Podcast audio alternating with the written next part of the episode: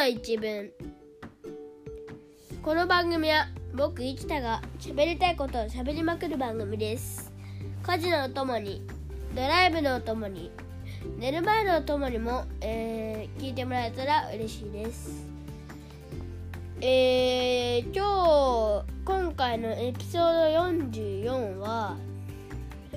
えー、サロサロン・デ・ショコラという場所に行ったんですよ。でそのことについて話したいなーって思ってます。えー、まずサロン・ド・ショコラって何って話から始まるんですがえー、サロン・ド・ショコラとは全世界のパティシエさんが集まってチョコを中心とするいろんなスイーツが売ってるところです。でちょっとね調べたんですが集まる人はだいたい15万人らしいです。僕も朝10時半えー、とその会場が開く時間から、えー、行ったんですがその時点でもう超大行列ででもすっからかんのところから始まったんで相手からすぐすっからかんのところから始まったんで割と長蛇の列はスムーズに進んでえー、それでもね15分ほどかかりましたね。そしてねめっちゃねなんか大きなトラブルが起きたんですよ。それはねサランドショコラのチケットってネットで買ってスマホで見せるんですがそれでね充電がギリギリなんですよ。でやばいやばいってなった時にあのー、なんかえー、友達のお母さんがモバイルバッテリー貸してくれて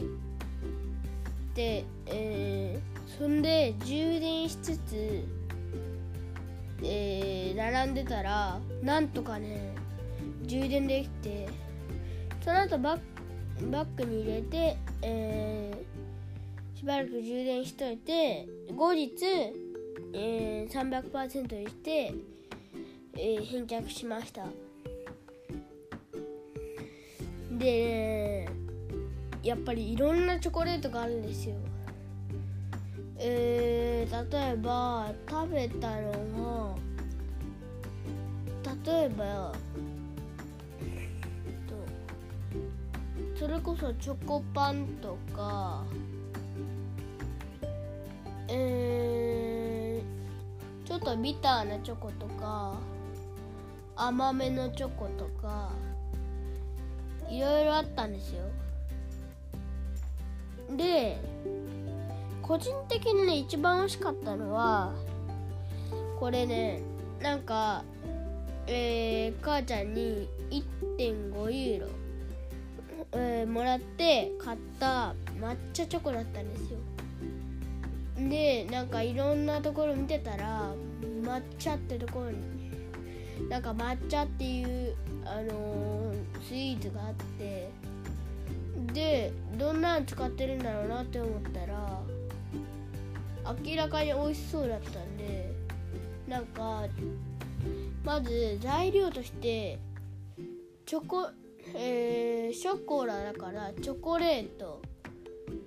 でショコラレだからミルクチョコレート。ショコラでブランだからえー、ホワイトチョコレート。あとは簡単。えー、オハンジでえー、オレンジ。あと、えー、抹茶はそのまま抹茶。でこれはえー、これは僕の好みに合いそうだなって美味しそうだなって思ったんで買ったらやっぱりねめっちゃ美味しかったです。なんかやっぱオレンジも入ってるんでまあちょっとねちょっとちょっと甘酸っぱかったんですがもう結構甘めで美味しかったですね。でちょっとビターな感じでまあ僕の好みに一番あったのはそれですかね。あとめっちゃ面白かったのがなんかやっぱり日本人の方の、えー、棚とかもあったんでであのー、えー、ユガンダに住んでる日本人の方に、えー、貴重なお話をね聞かせていただいたんですよ。なんかチョコレートってこんな感じでできてるんですよっていうのを教えてもらってえー、チョコ作りの方法としては僕これ初めて知ったんだけどですけど、えー、カカオの木のちょっと下の方に、えー、め平均27度ぐらいのめっちゃ暑いとこ地域にカカオの木のなんか下の方にでっかい実がたくさんついてるんですって。それ取って中身を出すとなんか白いのが出てくるんですよ。でこっからが面白いんですがこれ乾燥させて発酵するんですよ。なんか味噌とか醤油とかうん納豆とかあかん大豆しか出てきません。えー、発酵。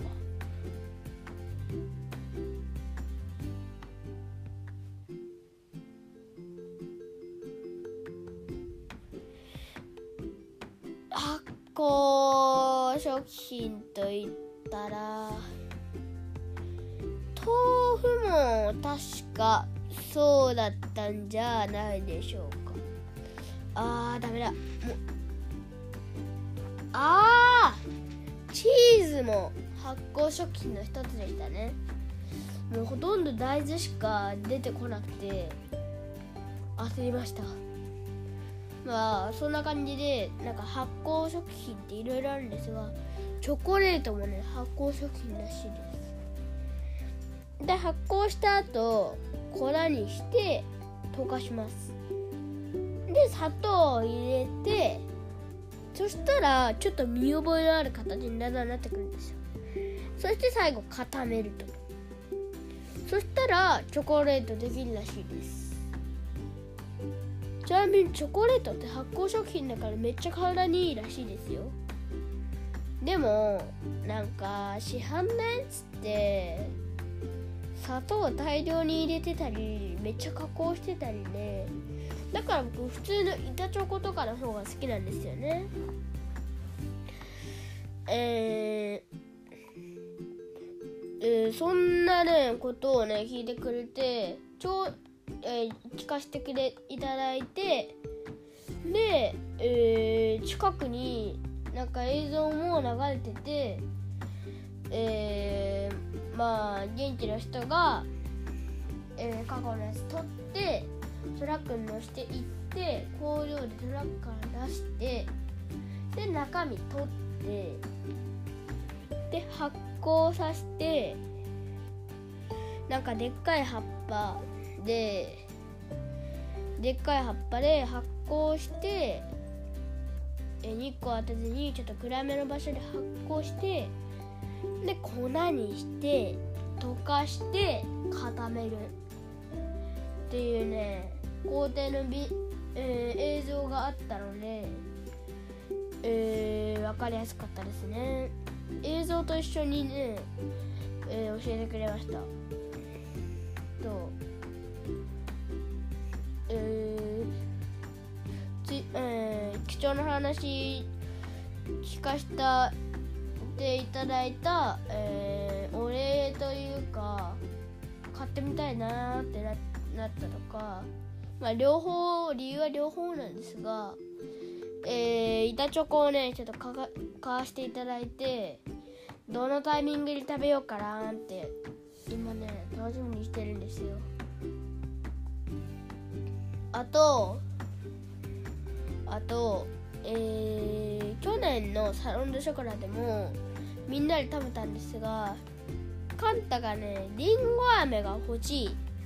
ということになってで買ってもらったんですがみんなで1個で買ったんですがカンタが全然分かってくれなくてまあいいよとは言ってくれるんですが舐めるだけねなんですよね。ちょっとが本当はちょっとガブッと言ってたかったんですがガブっていこうとするとストップストップってなんかもうね取り上げられちゃうんでまあ僕はちょっとしか食べる食べなかったんですが食べれなかったじゃなくて食べなかったんですがでカンタがねちょっとねちょっと長時間かけてもうベロって舐めきってましたね気づいたら。えー、最後にえー、これはまた日本人の方のところなんですがえー、まずその時ちょうど4連休だったんで現在4連休明けの水曜日なんですが、えー、4連休だったんでで行ったのがえー、月曜だったんでだから千鶴普通の幼稚園なんですよ。あと、えー、父ちゃんがお仕事だから、えー、なんかお土産買ってきてあげようってことになってでみんなの分の、えー、ケーキを、えー、5つ5種類買ってもらったんですよ。でえー、買ったのはなんか自転車の形のちょっとクッキーが乗ってるパリブレパリブレストっていうやつとあと抹茶のフランなんか抹茶ケーキみたいなであとこれあとチョコフラン。これもチョコレートのフランですね。でエクレアレモンタルト。でこの5つででちなみに僕はね抹茶のフラン食べましたね。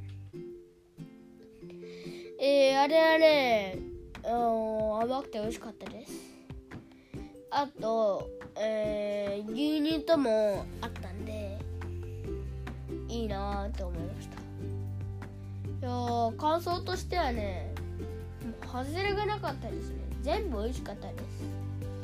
ただ個人的に一番うまかったのはと聞かれるとやっぱり抹茶チョコかなって思いますね。えー、えー、他にもいろんなもの試食させていただいたり結構、えー、買わしていただいたりとかでまあ来年フランスにいるか分かりませんが、えー、また、えー来年もフランスにいたら行きたいなって思いました。まあ来年はまあ去年みたいに土日に行きたいなで、えー、土日に5人で行きたいなと思いました。えー、それでは、えー、今日はこんなところで終わりたいなと思います。今日は僕らの話を聞いてくれてありがとうございました、えー、今日の今日も明日も、えー、素敵な一日をお送りください。それではまた明日。あ、それではまた、えー、次回で会いましょう。さすがに明日更新するかはまだ分かりません。それではさようなら。